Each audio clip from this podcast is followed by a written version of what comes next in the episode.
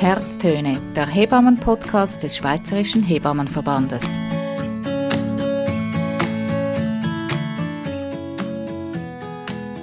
In dieser Episode dreht sich alles um die Sexualität, etwas, das uns alle lebenslang beschäftigt. Mal mehr, mal weniger. Priska Walliser ist Hebamme und Sexualberaterin. Sie ist 62 Jahre alt. Ich bin Rebecca Häfeli und ich bin bei Priska Walliser in ihrer Praxis für Sexualberatung in St. Gallen. Priska Walliser, deine Praxis befindet sich mitten in der Altstadt in einem hellen, schönen Raum. Wie viel Zeit verbringst du hier? Ja, herzlich willkommen, Rebecca. Ähm, es ist sehr, sehr unterschiedlich. Es gibt Zeiten, da sind ganz viele Anfragen und es gibt Zeiten wie jetzt auch im Lockdown bei Corona, da war ich nicht so oft in der Praxis, ist ja verständlich. Aber grundsätzlich habe ich so durchschnittlich acht Coachings in der Woche hier in St. Gallen, aber ich habe ja auch noch eine Praxis in Geis und da kommen die Klientinnen und Klienten auch.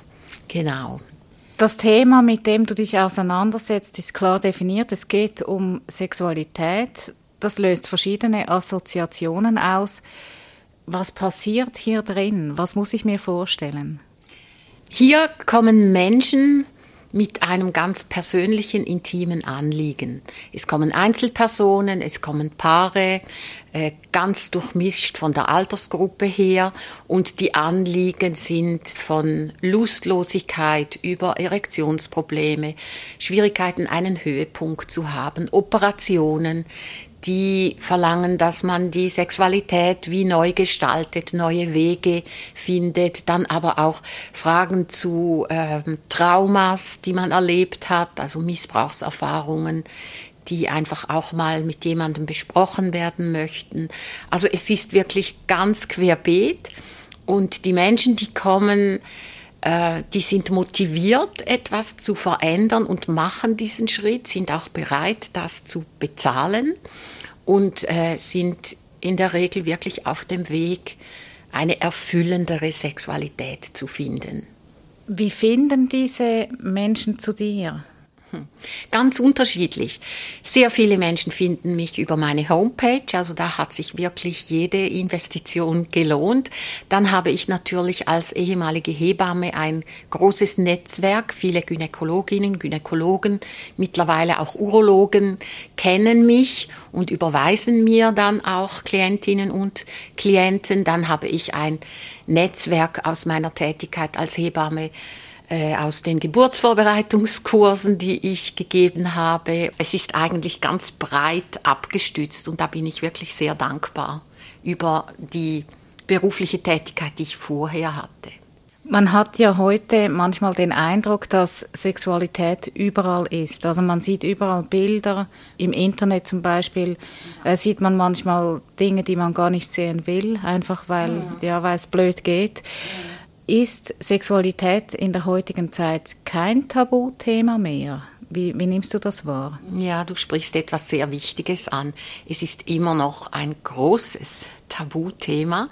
Man tut eben so, wie wenn alles irgendwie klar wäre und äh, die Leute sind emanzipiert und frei und so weiter.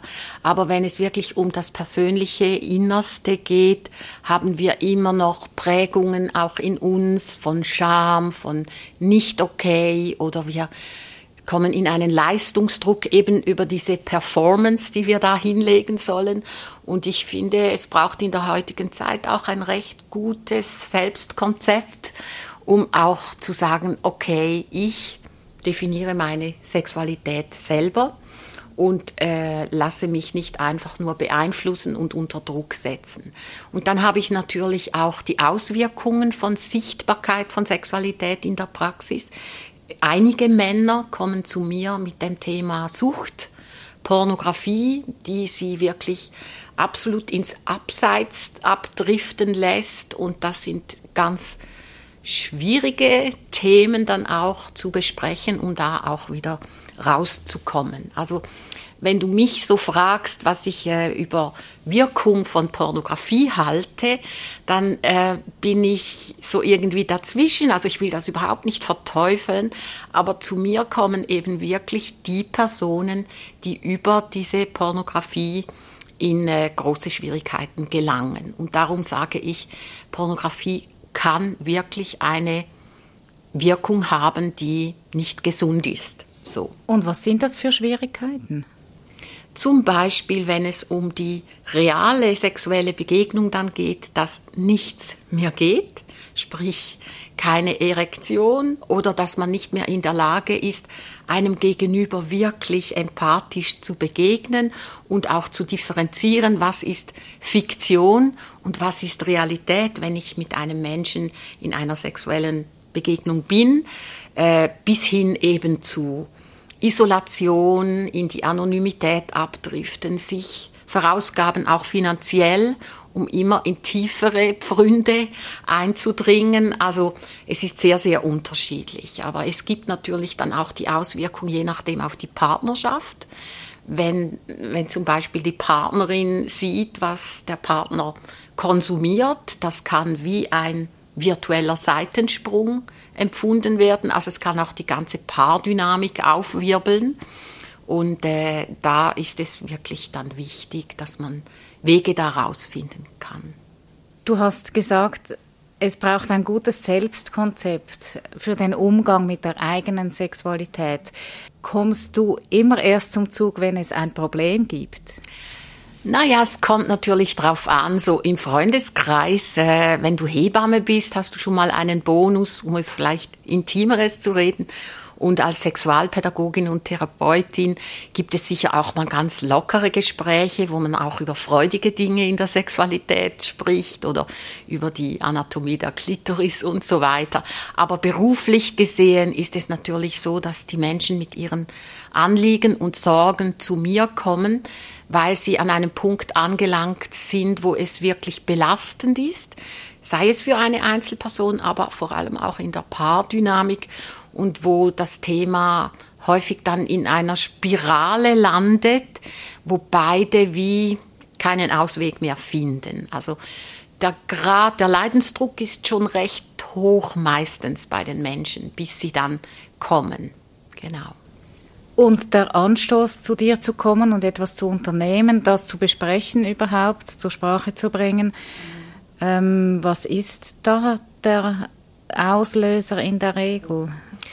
Ja, manchmal eskaliert es wieder mal in der Partnerschaft, genau aus diesem Grund, vielleicht unterschiedliches sexuelles Begehren, ähm, dass man dann sagt, so jetzt, jetzt geht's nicht mehr oder ich will nicht mehr so weiter oder dass man vielleicht als Frau merkt, Mann, jetzt, Frau, jetzt bin ich 50 und äh, ich habe meine Sexualität noch nie wirklich so entspannt oder lustvoll leben können und es ist jetzt meine Zeit. Ich will jetzt mal genauer hinschauen, warum das das so ist und wie ich meine Knospe entfalten kann.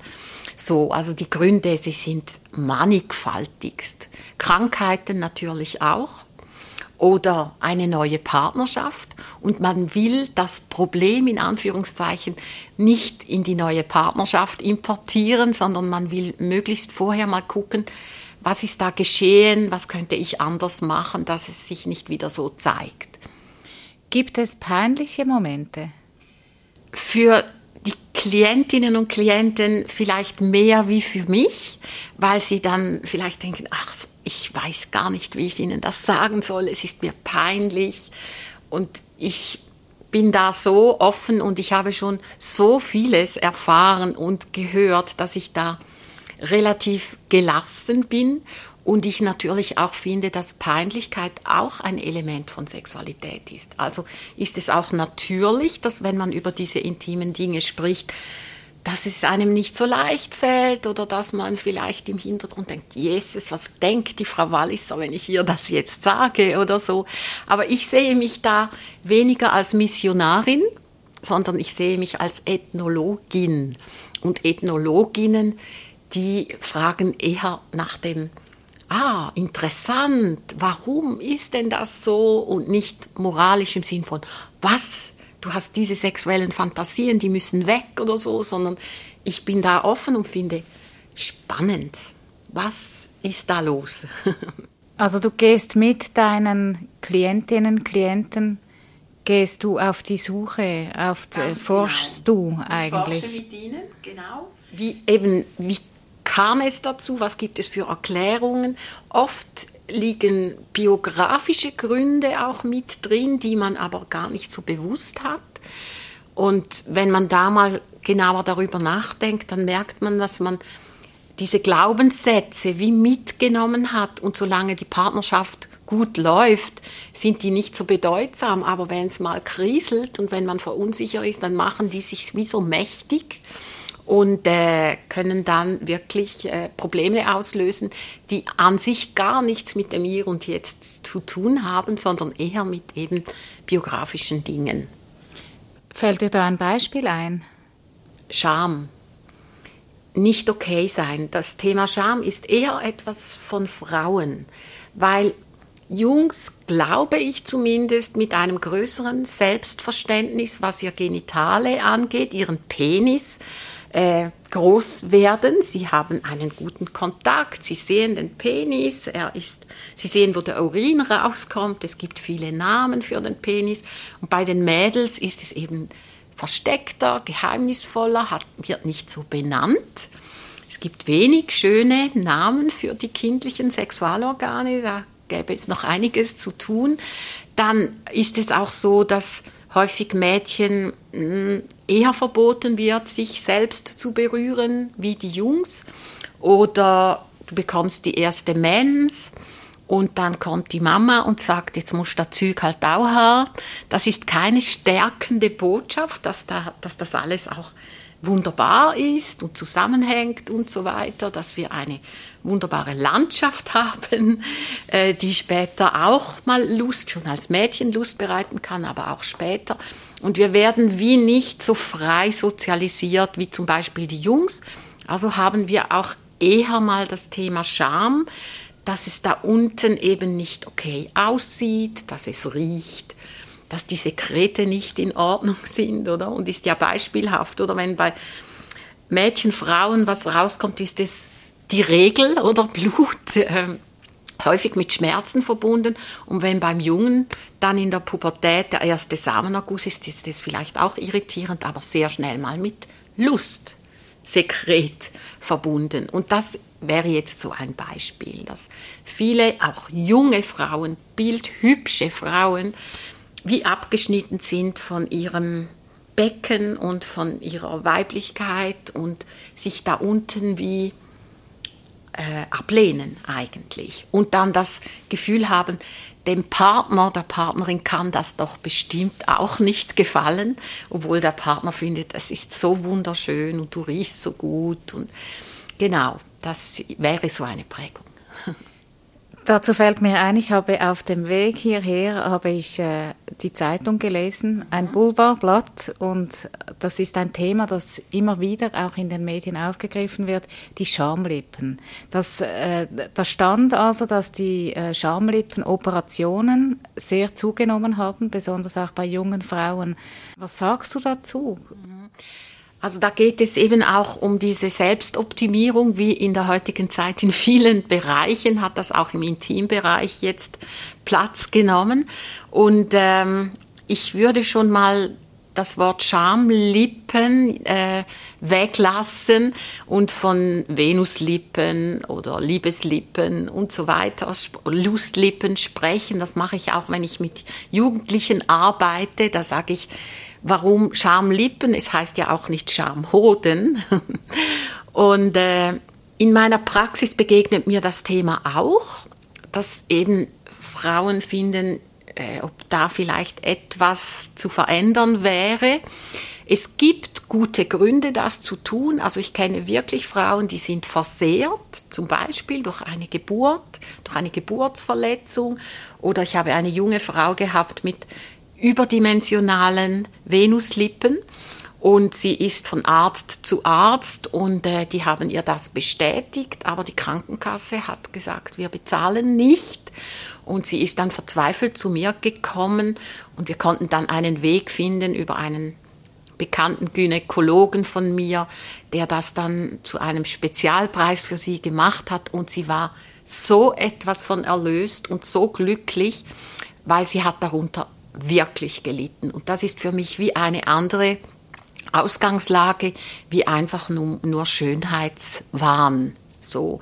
Und ich persönlich glaube, dass da Nerven verletzt werden und dass die äh, Sensibilität auch sehr darunter leiden kann. Aber eben, was wir natürlich in Pornos sehen, sind lauter Frauen, die die, die Venuslippen gekürzt haben, die das, den Genitalbereich geblichen haben. Also wir sehen eigentlich gar nicht mehr so eine behaarte Vulva, ähm, sondern wir, ja, wir rasieren alles weg, wir hygienisieren alles weg, aber es macht uns, glaube ich, nicht glücklicher.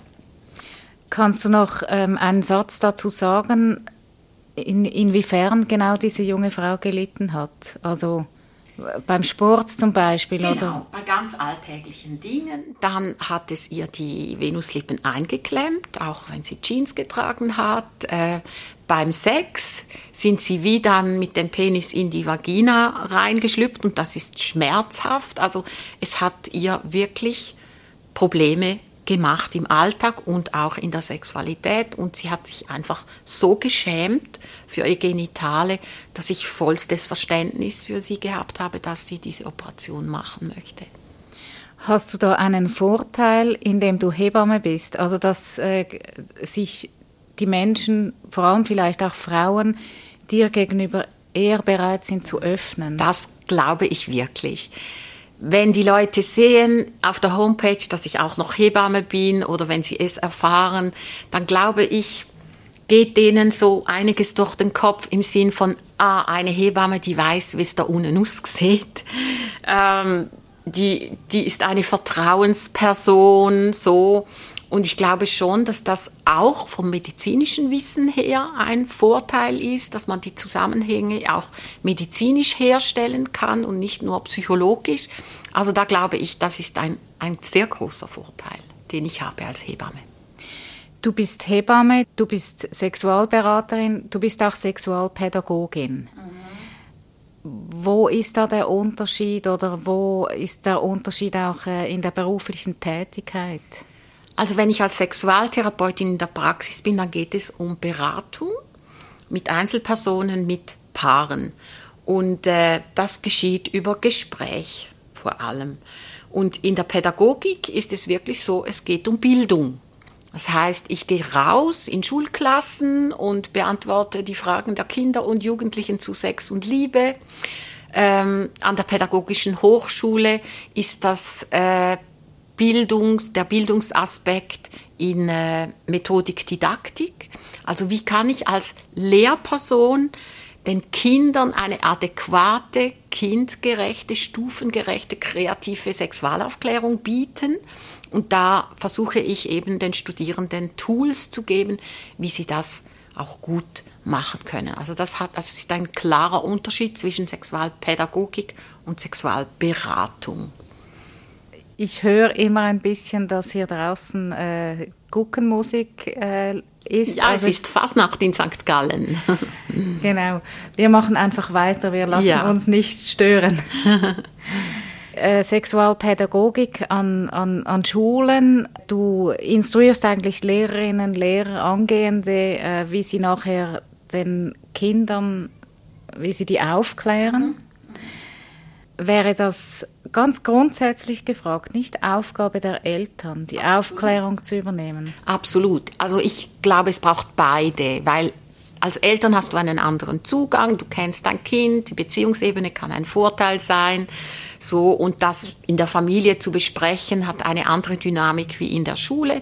In der Schule geht es äh, natürlich einerseits auch um äh, gemeinsam mit dem Thema unterwegs zu sein, biologische Dinge vertiefter zu erfahren. Das allein reicht natürlich nicht, auch in der, in der Schule nicht. Aber es ist eine neue Form der Auseinandersetzung über Werte und Normen, die in einer Schulklasse viel durchmischter ist wie in einer Familie. Und darum fände ich, wenn das ergänzend wäre, wäre das natürlich super. Aber ich mache die Erfahrung, dass viele Eltern die Sexualaufklärung irgendwie scheuen, aus biografischen Gründen, aus kulturellen Gründen. Sie verpassen den richtigen Augenblick. Irgendwann wollen die Kids nicht mehr mit Mami und Papi darüber reden. So. Und darum ermutige ich in meinen Elternvorträgen, die ich gebe zum Thema Kinderkörper-Doktorspiele oder Pubertät, Tanz der Hormone, ermutige ich die Eltern wirklich, das besprechbar zu machen mit den Kindern und wenn es gar nicht geht, wenigstens ein schönes Kinderbuch kaufen und hinlegen oder zusammen besprechen. Also ich finde Elternbildung im Bereich psychosexuelle Entwicklung liegt ganz stark noch im Argen und es wäre so, so wichtig, dass in diesem Lebensthema eben auch mehr Bildung auf allen Ebenen stattfinden würde. Also man kann feststellen, du berätst auf sehr vielen verschiedenen Ebenen. Ja. Erwachsene, Einzelpersonen, Paare. Ich glaube auch äh, Einzelpersonen jeden Alters, oder wie, wie alt ist dein ältester Klient? 85 war 85. der Mann. Genau. Okay, also da gibt es keine Grenze. Keine Grenzen, auch von der sexuellen Orientierung oder Identität. Am häufigsten kommen heterosexuelle Menschen zu mir. Das ist einfach auch vom Verhältnis her, glaube ich, so. Aber auch Menschen, die in ihrer sexuellen Orientierung verunsichert sind, vielleicht die, ein Leben lang nicht das, was wirklich in ihnen da sein möchte, gelebt haben. So ist das Spektrum wirklich sehr, sehr breit. Du berätst auch spezifisch Eltern vor und nach der Geburt. Ist das richtig, auch vor der Geburt? Also als Hebamme vor ja, der genau. Geburt und in der Sexualität nach der ja, Geburt? Vor allem nach der Geburt, weil in der Schwangerschaft, da kann sich ja die Sexualität auch verändern, ins Positive, aber auch ins Negative in Anführungszeichen. Aber da sind die Leute irgendwie noch guter Dinge im Sinne von jetzt mal zuerst die Geburt und dann schauen wir weiter. Und so die größeren Auseinandersetzungen kommen dann häufig einige Wochen nach der Geburt, wenn es quasi wieder losgehen sollte. Und äh, die Libido vielleicht sehr unterschiedlich ist. Häufig ist es wirklich so, dass die Frau ihren Raum braucht, um nur mal die ersten Steps zu machen. Und sie ist immer am Liefern, sie stillt, sie ist präsent, sie kann nicht durchschlafen, Natürlich kann der Vater auch einen Beitrag leisten, aber oft ist es wirklich sehr kräftezehrend. Nicht immer, kommt natürlich auch aufs Baby drauf an, so dass es eigentlich für mich ein ganz natürliches Phänomen ist, dass sich der Körper psychisch, körperlich, hormonell wieder einfinden muss. Und das, da sage ich immer, nehmt euch neun Monate Zeit, also gerade noch mal eine Schwangerschaft, bis ihr wieder so einigermaßen sortiert seid, oder? Und euch auch wieder ein bisschen als Paar spüren könnt und die Rolle neu gefunden habt mit diesem neuen Wesen, das da ins Leben gekommen ist. Ich bespreche das natürlich immer auch in den Geburtsvorbereitungskursen. Ich finde es sehr bedeutsam, auch über die Geburt hinaus mit den werdenden Eltern zu sprechen, dass da eine Veränderung eintritt, die kennen sie noch nicht, dass diese Veränderung auch die Sexualität betrifft, betreffen kann.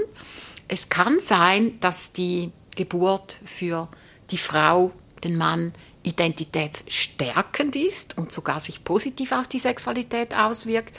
In der Regel ist es aber so, dass äh, bei der Frau wirklich es einige Zeit braucht, bis sie sich wieder so ein bisschen selber hat, die Brüste wieder ihr gehören und sie so mit sich selber im Kontakt auch ist. Und das erwähne ich immer schon vor der Geburt. Und ich finde das eine ganz, ganz wichtige Information für die Eltern, dass das ein Feinjustieren ist, Kompromisse finden, anders Liebe machen Und äh, immer wieder mache ich die Erfahrung, dass im Austrittsgespräch den Leuten diese sechs Wochen noch mitgegeben werden. Das ist meines Erachtens völlig äh, unangebracht. Also sechs Wochen. Sechs Wochen kein Sex.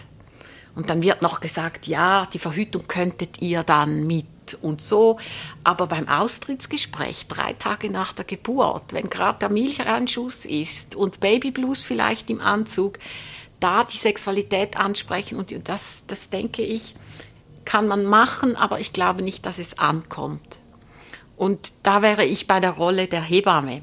Ich finde, wir Hebammen sind prädestiniert, die Menschen auch bezüglich ihrem Frau, Mannsein, Sexualität zu begleiten und proaktiv nachzufragen. Nicht erst, wenn die Probleme an sie herangetragen werden, sondern als Hebamme kann ich das eben ansprechen im Geburtsvorbereitungskurs. Ich kann es im ambulanten Wochenbett, das wäre prima, prima, prima. Einfach mal die Frage stellen, hey, und jetzt ihr zwei als Paar, wie geht's euch denn? Habt ihr irgendein Anliegen? Habt ihr schon mal wieder miteinander geschlafen oder wie, wie geht es euch? Was plant ihr bezüglich Verhütung? Und ich finde, wir sind legitimiert, das zu fragen. Das ist nicht wahr juristisch. Ich finde das professionell, wenn wir da einfach Fragen stellen oder auch in der Schwangerschaft kann man sagen, hey, jetzt bist du schwanger, es geht dir gut, wie, wie, wie fühlt sich das denn so an? Wie geht es dir als Frau mit diesem Baby im Bauch? Wie geht es dir sexuell? Gibt es Fragen diesbezüglich? Da fände ich schon, da wären wir die Richtigen. Und da hast du nicht das Gefühl, dass es Paare gibt, die das dann als äh, übergriffig empfinden würden, im Sinne von, die Hebamme, die ist doch für meinen Bauch zuständig und nicht für meine Sexualität. Ich glaube, die allermeisten Menschen sind dankbar um so eine Frage und ich frage ja nur, ich gehe ja nicht irgendwie äh, in die Tiefe oder so. Und wenn ich merke, für eine Frau ist das unangenehm, darüber zu sprechen, dann nehme ich das zur Kenntnis, dass das so richtig ist für sie. Aber vielleicht bin ich auch ein Türöffner, oder? Die Gynäkologin, die ich habe, die hat mich noch nie nach meiner Sexualität gefragt. Und ich denke, das wäre auch die Aufgabe in der Sprechstunde mal zu fragen, gibt es eine Frage bezüglich Sexualität. Sie hat wohl keine Zeit. Sie hat vielleicht keine Zeit, die Hebamme hat aber mehr Zeit und ich glaube, sie hat auch einen Bonus, weil sie Hebamme ist, oder?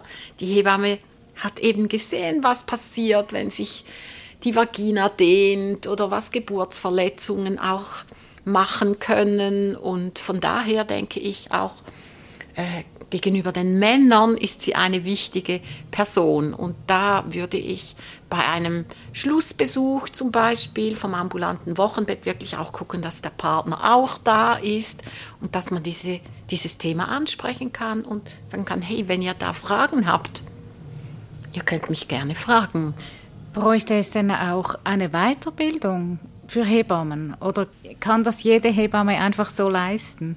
Ja, wir Hebammen sind ja auch geprägt von unserer Geschichte und es gibt Kolleginnen, die sagen, ich weiß gar nicht, ich traue mich nicht, das so anzusprechen oder zu einem richtigen Thema im Geburtsvorbereitungskurs zu machen, weil ich dann denke, es wird peinlich oder so und das kann ja auch sein, dass es mal peinlich ist. Wie gesagt, ich finde, das gehört halt auch dazu. Ähm, das ist menschlich. Aber ich glaube, wenn man das freundlich thematisiert, dann, dann ist das möglich, auch ohne Ausbildung.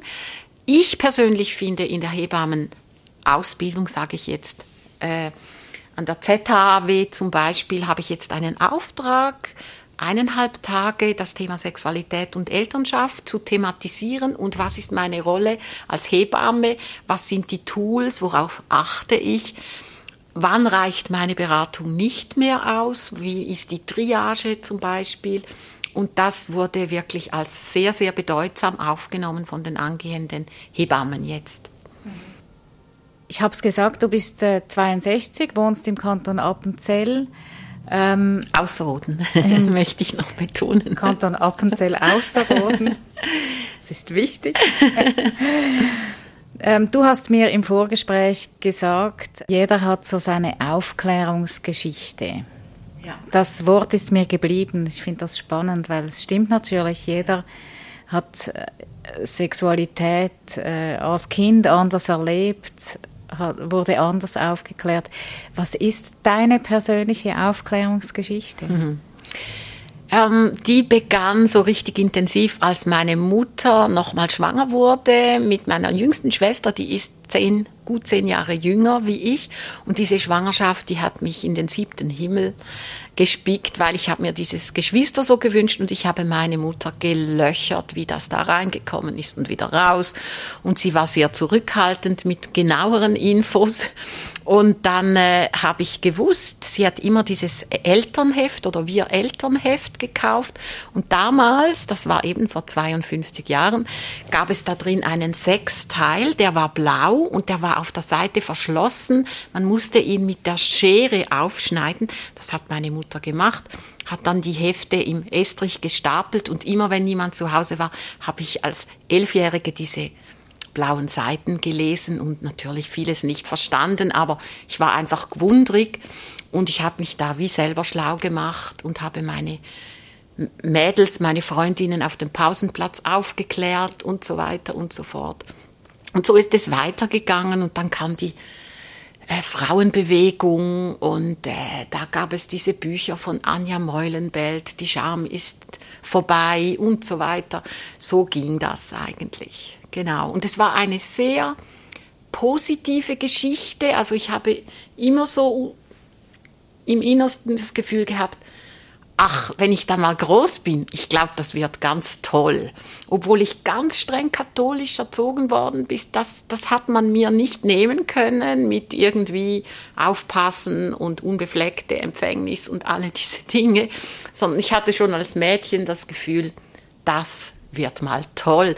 Und ich glaube auch, dass mir das jetzt ein bisschen hilft, diese, diese positive Biografie, die ich als junge Frau erleben konnte, als Mädchen, dass ich da auch ein bisschen positiv wirken kann. Also nicht irgendwie aus einer schweren Prägung heraus diesen Beruf wähle, sondern aus einer Ressource heraus du bist nicht sofort Sexualtherapeutin geworden, sondern du hast eben, hast es gesagt, den Hintergrund als Hebamme, auch als Pflegefachfrau. Ja. Wie kam das? Hat dich einfach Körper, das Körperliche interessiert? Äh, ich habe in meiner Lehre als Kinderkrankenschwester auf der Gebärabteilung gearbeitet und dort Geburten erlebt und das hat mich so tief berührt, diese Dichte von Schmerz, von aber auch Freude und diese kompetenten Frauen, diese Hebammen, die so viel Selbstständigkeit auch leben durften. Und da habe ich gemerkt, das ist mein nächstes Ziel. Und äh, da haben wir ein bisschen Geld verdient noch als Krankenschwester und nachher habe ich am Unispital Zürich dann die Hebammenausbildung gemacht und das war die weiseste Entscheidung in meinem Leben. Und daraus entwickelt hat sich auch dann äh, die Sexualpädagogik quasi, weil ich als Hebamme an Schulen geholt wurde. Ach, mach du mal mit meiner Klasse was zum Thema Schwangerschaft und Geburt und was eine Hebamme so macht. Und dann habe ich erfahren, dass in der Schweiz der erste Lehrgang Sexualpädagogik an der Hochschule Luzern angeboten wird. Und ich habe gewusst, auf diesen Zug möchte ich aufspringen. Das ist die ideale Ergänzung und habe das auch zehn Jahre gemacht, Sexualpädagogik an Schulen und dann gemerkt, dass es vielen Menschen sehr gut täte, über Sexualität sprechen zu können, auch im kleinen Setting. Und ich habe dann den Gump gewagt, quasi in die Selbstständigkeit mit einer noch Ausbildung als Paar- und Sexualtherapeutin und habe dann ganz klein angefangen als Untermieterin hier in dieser Praxis. Äh, so einen Tag, habe gedacht, mal schauen, ob das überhaupt funktioniert mit Sexualberatung. Ich war die erste in St. Gallen und es hat sofort funktioniert. Und jetzt das kommt hier wieder, wieder die Guckenmusik vorbei. Genau. Habe ich das Gefühl. Hast du mit all deiner Erfahrung, also du deckst ja jetzt den ganzen Bogen eigentlich ab. Hast du einen ultimativen Tipp, wie wir alle entspannter werden in der Sexualität? Ultimativ sicher nicht. Aber vielleicht so als Grundlage mal erforschen, wie bin ich die Frau geworden, die ich heute bin? Wie bin ich der Mann geworden, der ich heute bin? Und wo möchte ich eigentlich hin? Mal vielleicht einen Zettel nehmen, ein Glas Prosecco trinken und aufschreiben, wie würde für mich als 40, 50, 60-jährige Frau, Mann eine erfüllendere Sexualität aussehen? Wie würde sich das anfühlen? Oder die Frage, wie würde es sich anfühlen, wenn ich das Problem nicht hätte? Woran würde ich es merken? Das könnte auch mal hilfreich sein, eine Spur zu finden, auch zur Lösung. Was würde mir helfen, wenn ich mich freier fühlen möchte? Was wären erste Schritte? Was wären Rahmenbedingungen? Wo geht es wirklich um intrapsychische Themen, die mich hemmen, die ich irgendwie aufarbeiten möchte? Wo sind aber auch ganz klar Fakten außen herum, nämlich Stress, äh, keine Zeit für mich, keine Paarzeit? Das kann sehr äh, wegweisend auch sein, mal sich hinzusetzen und zu sagen, hm, was wäre für mich eine erfüllende Sexualität?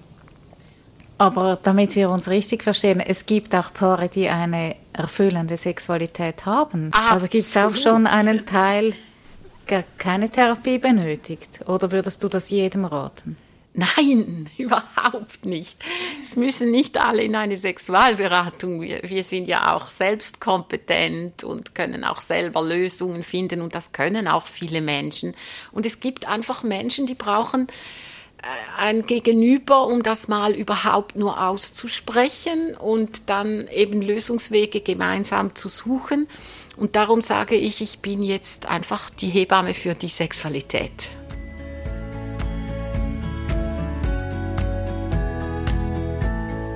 Herztöne, der Hebammen-Podcast des Schweizerischen Hebammenverbandes.